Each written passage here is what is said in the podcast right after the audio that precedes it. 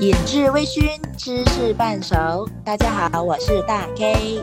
大家好，我是小 K。哎，你今天中午发给我的那个，你是不是在用一个叫测测的 APP 看的自己的八字？我其实没有，然后是我把它，应该是我我我朋友他说他在研究紫薇，然后我就把我的那个出生时间有告诉他，他应该是用测测，然后去就把那个八紫薇就给我看了一下，我觉得还蛮准的。其实我不知道紫薇是八字的一种吗？还是反正应该是命理当中的一种。对，其实我觉得算是玄学中的一种吧。就是玄学是一个大概念，就是里面有什有什么风水啊、八字啊、什么就是紫薇啊，还有什么鬼神呐。我觉得鬼神也都算玄学里面的，不管是什么，那你信不信风水啊，或者是算命啊，就是这种东西，你你信你你相信吗？那你信信哪一种？我都信的，真的。哦，你你呢？我反正我是觉得，就是这个世界上有很多，呃，可能是可以科学根据，但是有的我觉得不能用科学来解释。嗯，那或者是我一直没有想明白，就是人死了之后，他的灵魂会去到哪里？所以，所以我觉得我相信。对啊，我我的想法是跟你是一样的。我并不是说迷信这个东西，但是我相信有很多，呃。事物我们现在的科学没有办法解释，或者我们看不到，对，感受不到，但不代表它不存在。是的，嗯，所以我是相信这个东西。但是你说那些呃理论究竟有多准确？这个的话，我就是抱怀疑的态度。还有就是看的那个人究竟有多专业，这个都是一个很大的问号。对啊，其实就比方说鬼神好了，中国有中国的鬼神。那每个国家都有他们的鬼神，其实你不能说哪一个就是对的，哪一个就是错的，或者是他就是真的，不一定，对不对？对对。啊，那我觉得在这其中，我们刚刚说的这些，你最经常接触的是什么？我最常接触的，呃，易经，我练太极啊。那你觉得就是这些东西它是准的吗？就是那些易经啊，它算出来的你的命啊，或者你的性格，你觉得准吗？为什么呢？嗯。我觉得算的准不准要看算的那个人，而不是易经它本身准不准。嗯，我觉得我们中国几千年的文化，易经是个国粹了。嗯嗯，而且我听说在秦始皇的时候焚书坑儒的时候，其实易经的大部分是被烧掉的。我们现在看到的只是易经的很小的一部分。而且我觉得我们的祖先几千年来就是一直流传到现在还能被学习的东西，它肯定是一个大智慧来的。所以并不是说这个东西准不准，只不过要看我们现在的人研读它能够学到了多少，而且你解读的时候真的能解释得有多准确。所以主要应该是看那个人，而不是看这个理论本身吧。嗯嗯，那你怎么想呢？我觉得要看准不准。我觉得如果是有这个人，他能够研究的很，他的研究的方向是对的话，那他应该是准的。我觉得他研究的方向的话，还要看他功力啊。对，就是如果理，我觉得理论是没有问题的，就看用的。我觉得是跟你想法一样，就看用这个东西的人，那他会不会运用，他运用的方向是不是对的。但是我也不能判断了。但就我的经验来说，我觉得有的人他其实算的是蛮准。那你有算过命吗？就有很认真的去找人给你算过命吗？有啊有啊有啊。为什么你当时候是什么情况，然后要想着去算命呢？最早的时候其实不是我自己给自己算，我记得最早一次很好笑，是我妈妈去给我算。然后在当时我家那边一个非常有名市里面非常有名的一个庙里，一个老和尚，我妈有去花钱帮我算命。然后算出来呢，就是说我是以后长大了是不可能待在我父母身边的，而且是会到处跑。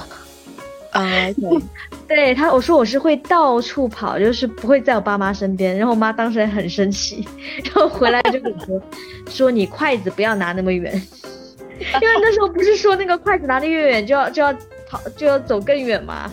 然后我妈回来就很生气，就说胡说八道，然后跟我说你筷子不能拿那么远。那我想问一下，你现在拿筷子是喜欢拿到它的顶端吗？还是拿在中间？那个中间，我是在中间一半的位置。那很低了，拿的。对对对，其实我觉得这跟这个没有关系。那肯定没有啊，我也听过这个说法。对对，就 就，但是他算的还蛮准的。你拿筷子都还没有我拿的拿的高，我拿筷子就喜欢拿在它的顶端。对啊，结果你还是待在爸妈身边啊，对不对？对啊。啊，我小时候吃西瓜，那个西瓜籽儿不小心吞到肚子里面，然后父母就会说：“哎呀，糟糕，长西瓜了。”对，你的头上要长西瓜了，糟糕了，糟糕。对，你就会有，或或者是吃那个经常会吃泡泡糖，吃到肚子里，对对，完了会把你的肠子粘起来。对，是一样的，一样的。小的时候还真的会，开始的时候真的会相信，后来又觉得应该是假的吧，但还是半信半疑。就没有完全的否定过 这种可能性，是不是？对我小我小时候吃进去发现没有死，然后我就 我就会想，那我是不是多吃几个要死？然后然后不小心又吞了一块，我说完蛋了，我的肠子又粘在一起一块，那我的肠子还剩多少没有粘起来？后来吃多了发现自己还活着，是吧？对。哎，说回你那个朋友，你说你今天。中午是一个朋友让你发你的八字给他，对，他他是研究这方面的吗？还是他好像也在学，只是感兴趣。哦，就像我一个同学，我一个很好的高中同学，一个女同学也是很喜欢研究星座啊。你你相信星座吗？你觉得西方的那个星座和我们中国的生肖啊、什么八字啊这些相比起来，你会觉得它会是一样的东西吗？呃，不一定啊，不一定啊，就是我我觉得就是这就好像我刚刚说的，中国有中国的鬼神，那其他国家有其他国家的鬼神。其实我觉得全世界就随着我之前会觉得其他国家的人可能跟我们人很不一样，但后来长大了我就会觉得，嗯，虽然可能我们的成长环境或者文化有那么不同，但我觉得在人性的方面，全世界人民应该都是一样的。就我们会产那个发明一些什么十二生肖这种说法，那西西方会有十二星座，我觉得很正常啊。它不一定是一样，但只是说人们在对于他们的基于他们的文化背景所发明出来的东西。我觉得应该是叫发现，而不是发明。嗯，对，嗯，而且其实我觉得发现，我觉得发现是科学的，就是确定是有这样东西的。但是发明就是说，只是发明这套说法。十二生肖，我觉得像在我的概念里，它只是一种说法，那是跟十二星座一样，它其实只是一种说法。那发明是，我就是实际上是呃，发现是实际上就是有这个东西。那其实它这个东西不是有的呀，是我们发明出来的。你把我绕进去了，啥意思？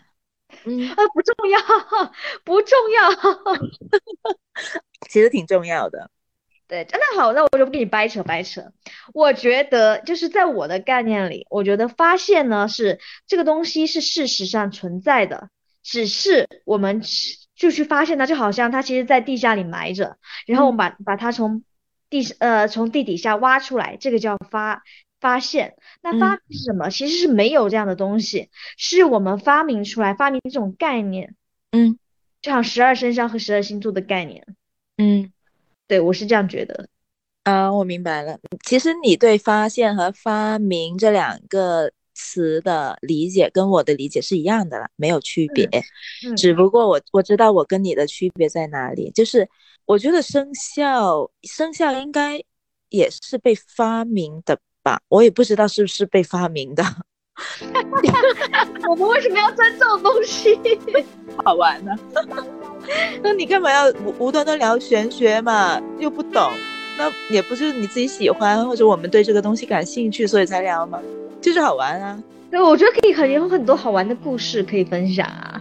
这个不用分享故事，我告诉你，只需要分享分享观点就很好玩。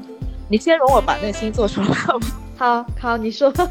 我不知道生肖是不是被发明的，因因为确实为什么是有十二生肖，但是星座是真的有的。嗯，星座是真的是被发现的。你说那个星座对我们地球有什么样的影响？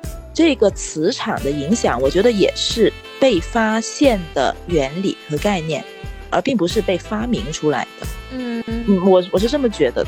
但生肖的话，我确实就真的就不敢说了，因为没有什么认知。就为什么它会有十二生肖？它是怎么被？发明出来的，还是说它真的就是那十二个生肖？后来有人发现了，然后把它写下来了。这个真的不知道。嗯，然后我跟你说一下，就前天我见我的一个两个酒商的朋友，嗯，然后不知道发什么神经，他们其实是两夫，不是两夫妻，还没结婚。他们两个呢，那个女孩子就比那个男生要小小十多岁嘛，那个男生其实跟我同龄的。那么大家的眼界和过往的经历都会比较相近嘛，那个女孩子就小很多，所以她想的东西都跟我们很不一样。然后当天我们从我去到她的那个酒庄，一直到我回来，整整有四个多小时，我们有超过一大半的时间都是在聊这种玄、这种宇宙相关的东西，你知道吗？一直是我跟那个男的在聊，然后那个女生一直在旁边在听。然后听着听着，觉得我又脑洞大开了。那听着听着，我觉得你们两个很变态。哈哈哈聊到我们这个地球是什么，说这个宇宙有多大。那个男生说：“我觉得哈，我们地球很可能就是外星生物制造出来的一个程序，在在天上就看我们地球人在厮杀。”对，他说都是安排好的。然后又问我：“你有没有看过一部电影？”上空来了一架飞船，下来了一个外星人。他说：“那个外星人长得什么样子呢？就是我们经常看的魔鬼的那样子，头上长着角，然后拿着一把那个三角叉，嗯，披着个披风。他说就是那个形象。他说那部电影想说明什么？想告诉我们，其实我们现在为什么会觉得魔鬼是这个样子？其实我们早早的祖先就已经看过他们了。”他们其实真的就是这个样子的，他说，所以我们现在很多的认知，其实这是一个事实，不是被捏造出来的。嗯哼，哎，我当时听他们这么说，其实还真的蛮有意思的，也有可能啊，是不是？谁能反驳说一定不是呢？嗯。哦，我跟你说一个好笑的，就是我在前年，我有之前有分享过，我前年就是心情特别特别糟，会遇到一些事情，我就跟我朋友说，因为我朋友在厦门，然后我朋友就跟我说，他说我我知我认识一个大师，那个也不叫大师，他也是八四年，他说你去找他，他很灵，他叫我先去把八字给那个大师，然后那大师就跟我说，他说他说你的情况很糟糕，我说那怎么办？他说你。你要是不那个的话，你就来厦门一趟。我就周末我就过去了。他说，因为他说当时我可能会有血光之灾，那么严重。对，然后我就当时我就直接飞，周末我就飞过去了。就在那个时候，我就是心里怎么想，就是我无所谓了，就就特别特别难受，我就过去了。然后。他那边的办公室也很好笑，他是在一栋商业楼里面搭了一个道观，里面供奉着很多什么，就是像道观一样的，有些菩萨之类的，还有什么点灯啊什么的，就是那个整个门面看起来就像道观一样，是不是？对，就是别人是办公楼，别人是办公室嘛，就可能有就是办公桌，他是那个牌位，然后点那个长明灯。就，然后我我就当时就坐在那里听，听到了，听到很多还蛮好笑的。有一则呢是，他说有一个女的就上来就问他大问就问大师，他说我的婆婆什么时候死？大师大师说呃不好意思，他说这种东西我是不会算的。他们他好算命的有几个规则，第一个不问是生死，嗯，第二个好像是害人，就是因为这种只要是害人的话，一定会反噬到自己的。嗯嗯嗯。他说不好意思，我这个我不算。然后你知道这，他说那个女的马上第二句话就是，那我再问你一个，我的儿媳妇什么时候要跟我的儿子离婚？然后大师就很生气，他说他说好，他说我我不好意思，我不算你。他说亲爱请你出去。就是你可以看到在这其中可以看到人心的那种贪欲，还有黑暗，嗯，还有他们的一些就是就是我觉得人生的一些祈求就。人生百态，我觉得都在那边可以看到。然后他还说过一个很好玩的故事，是，呃，当时有一个女的来跟他说：“大师，我的老公在外面搞外遇，请你帮我把他，就是用法事给化解掉。”然后过了一阵子呢，就那个女的又打电话给他，他说：“不好意思，大师出事了，出了什么事？原来这个女的骗那个大师，其实这个女的才是小三。”然后他想，他想去通过法事让那个大师把那个男的跟他老婆断掉，结果他没有断，但是那个男的出了车祸，成了植物人，但是这个女的又怀孕了，啊，明白。所以他就是去过去求大师，他说你你你你帮帮我，他说我不知道应该怎么办，因为在这个时候他又怀孕了，那个男的又植物人的话，那他老婆肯定是不会放手嘛，那他又拿不到钱，就这个时候肚子又大了，然 后大师说，对，他说就是他说他他说他干这一行，他说能看到很多非常非常多黑暗的人性，嗯，人性黑暗的那一面，他说他说这个时候我也没有办法。我都无语，听到这些故事我都很无语。对，就会听到很多这种故事，然后，然后你你想听我他说我吗？也很好笑。对其他人的我没什么兴趣，其实我只是想听你的。呃，当时我过去，因为我一直在听嘛，然后等到轮到我的时候，他第一句话对我说的是，他说你是红颜祸水命。嗯，他说，他说，他说我的，他说每个人身上都会附有那种小神，就是小仙那种。他说我的身上的小仙是一个很早就去，他不不算是狐仙，没有狐仙那么妖，但他是很早就去世的一个小女孩，然后他没有，所以他对男女之事非常的非常的好奇。所以会导致我就一直会，就好像今天你说的有烂桃花，就是我一直会非常的想要去尝试，就是各种。他说我当时因为他的身上的小仙是个男的，他说我当时一进来虽然我在旁边听，但我身上的小仙就已经把他身上的小仙拉到桌子底下去聊天去了，所以他就我就觉得很好笑。我为什么会相信他？他当时说到一个事儿，他说在他看到我在几年以前，嗯。在一个有一条大河的旁边，我非常非常的痛苦，是我人生中最痛，就是最最，也不是最痛苦，就是初次尝到非常难受的滋味的那个那个事，我当时后来想想，我知道大概是个什么事，是因为我当时刚参加工作，就因为那一年是我刚参加工作，我被分配到云南的一个小，因为我当时进的是中铁嘛，就有当时分配在昆明的一个小小山村里面。我特别特别难受，然后天天哭。我当时觉得，哎，那边好像没有大河。后来我就把地图翻出来，哎，真的，就在旁边有一条川，叫它叫川，是一条很大、很长、很蜿蜒的河。所以当时我就很信任，我就哎，对，我说是真的。然后他就开始给我讲这件事，他说我有血光之灾，他说你，他说他说我在想，他说我我我不建议把你把这个灾难化解掉，他说因为你命里就有这个灾，那如果你化解，他可能会用其他的方式。再反噬回你的身上，他说看看有没有其他的方法，他说你也想一想，然后你知道我是用什么方法？然后当时在跟我朋友聊天，你知道吗？我说到底怎么样我才能挨着一刀？他说因为他他看到我的血光之灾是我在我的脸上留了一道很深的疤。哦，后来我跟我朋友在聊，忽然我灵光一现，我说嗯，我正好有个痔疮，我要不我去把它割了吧？我就问，马上问大师，我说，我说，我说大师，我去割痔疮可不可以？他说，哎呀，可以的。他说，那你就去赶快把它割了。嗯，挺好的，从从头去了了尾是吧？对啊，他说，他说，他说你反正血光嘛，他说你你就是要挨这一刀的，你就是要出一点血。本来那个疤是要留在脸上的，现在留在了，呃，现在是看不到。对，现在看不到的位置上，哎，好好玩。我信的，我我我是相信，就是世界上是有这种人，他真的能够看到很多一些我们普通大大多数人看不到的东西。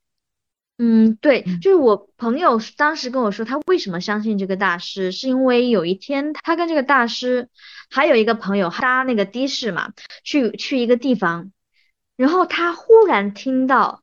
有佛音，就是那种有有僧僧人敲钟的声音，越来越近，越来越近。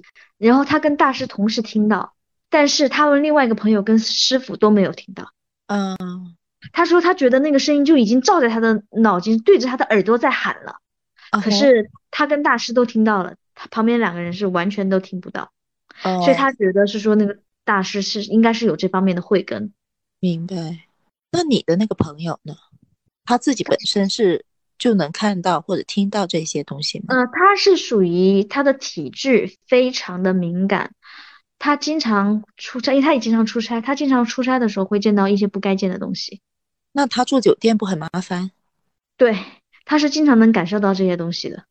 嗯，就他进一个房间，他能看到里面有没有人，是不是？他有的时候不是具象的一个人，但他能感受到身边非常的拥挤。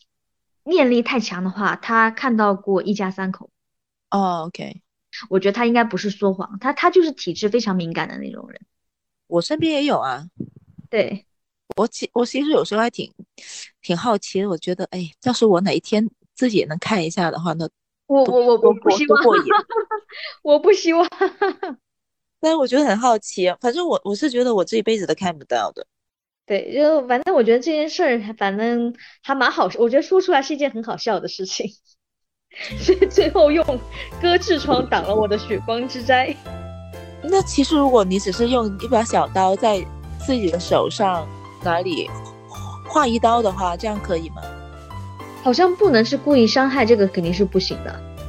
哦，不能是故意伤害。是的，你之前有算过命吗？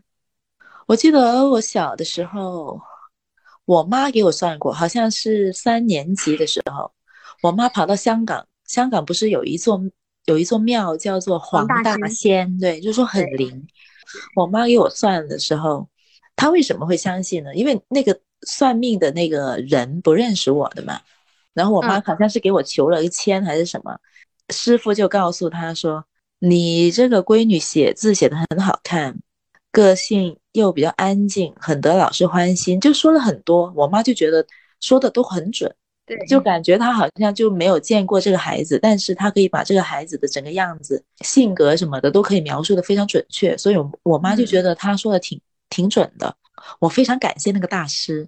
我小时候不是学小提琴吗？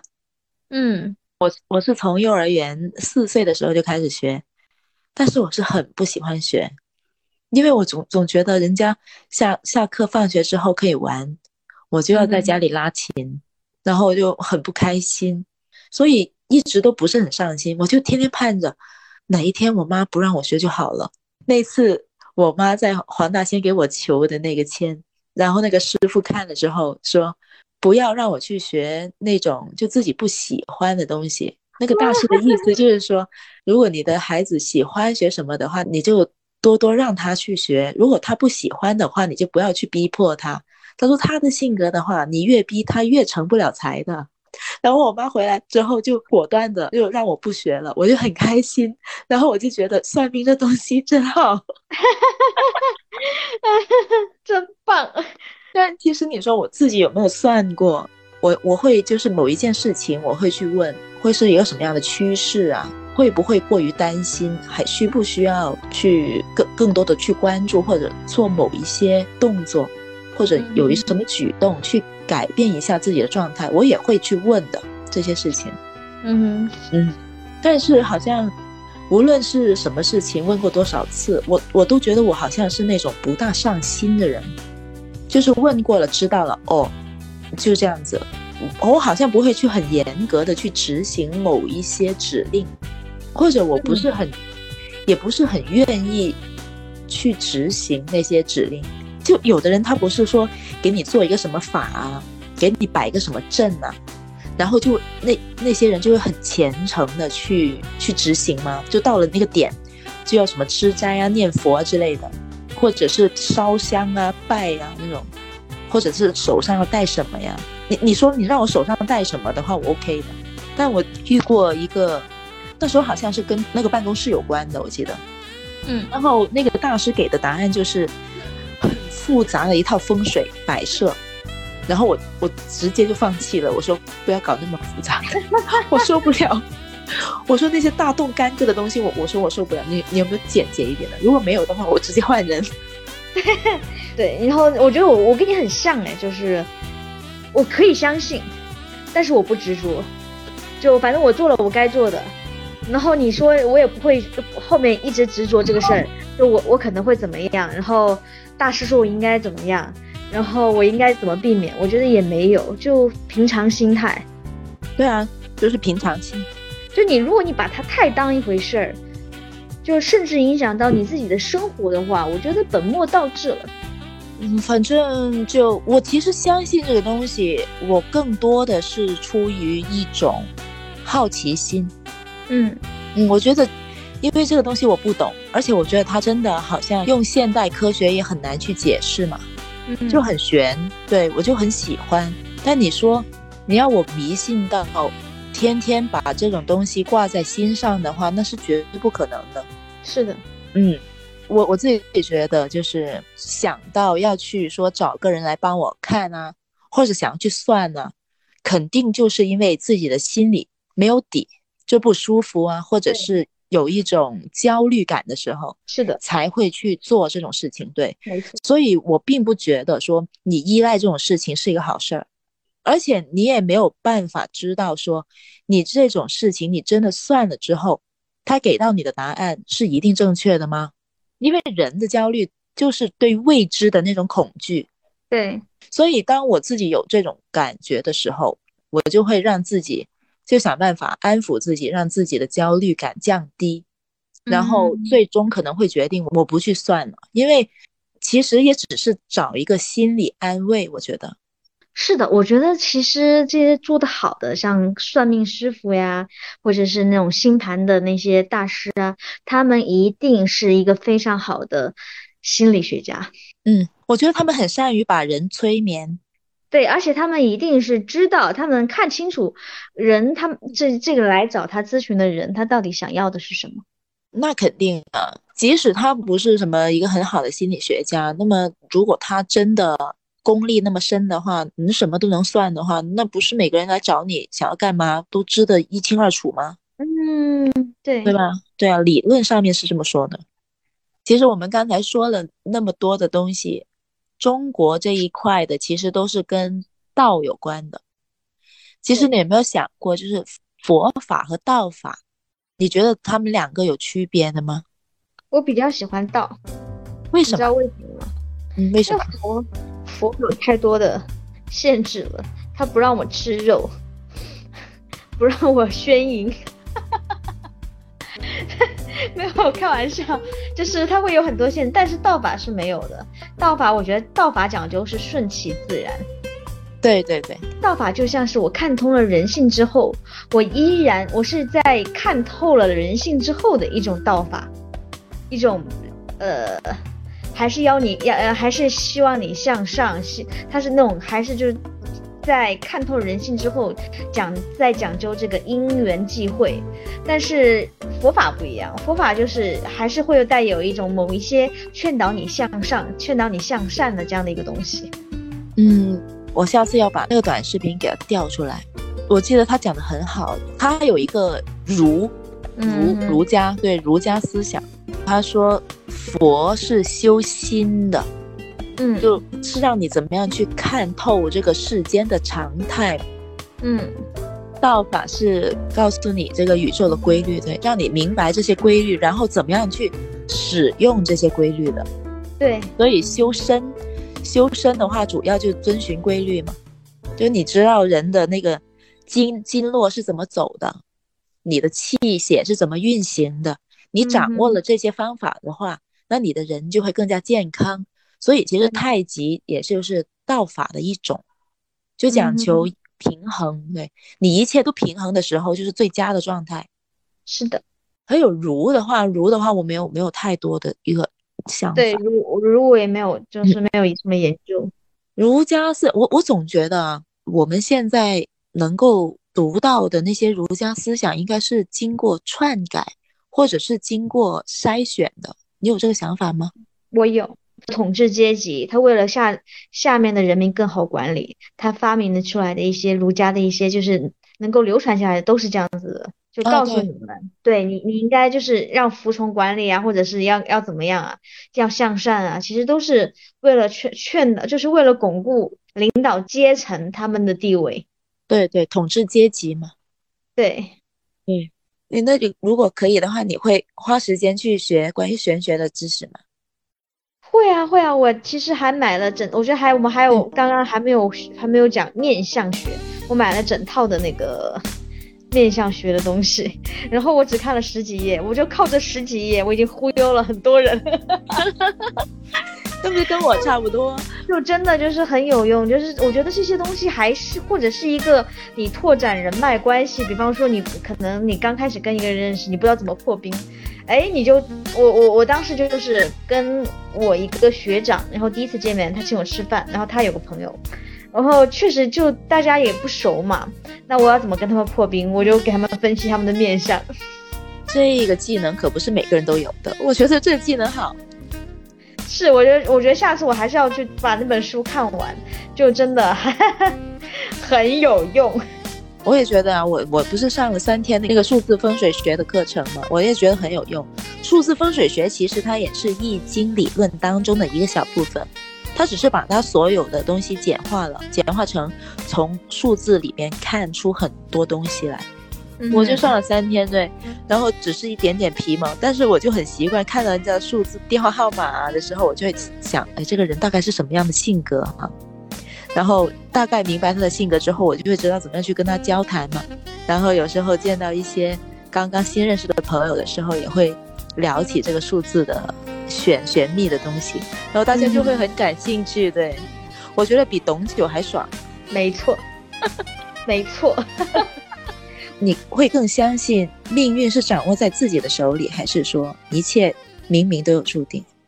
嗯，我觉得首先命就很多事情让我不得不信命，就好像你你说为什么很多人就特别是在中国越有钱的人越相信命运，因为他们非常的清楚，有很多人其实跟他们一样的聪明，跟他们一样的敢打敢拼，呃，甚至有些人比他们更早的，就是。呃，去做一些东西，但是没有他们做的成功，只是因为他们时间时间抓的非常的好。那是什么呢？那就就是命啊，这就是这别人赶不上东西，他赶上，他们反而会更相信命，所以他们才更命运当然很重要。但如果你要完全信命的话，因为你的命已经摆在这里了，那你要完全信他，还有的时候还是要靠一点自身的努力了。就比方说你的命里，你是可以去。嗯，那个有偏财运，可以买彩票中大钱，那你总要去买那个彩票吧，对不对？对，是的。但是你你总要去买几次彩票，你才能中到那个钱，所以你自己还是要有一点努力的。嗯嗯嗯，是的，是的，同意。我也是这么想的。Yep，差不多了。差不多还有很多问题没有跟你研究，我们下一期继续吧。下期继续啊！我觉得这个话题太多太多了，我们还可以再讲好几期。对啊，其实真的很多东西说的。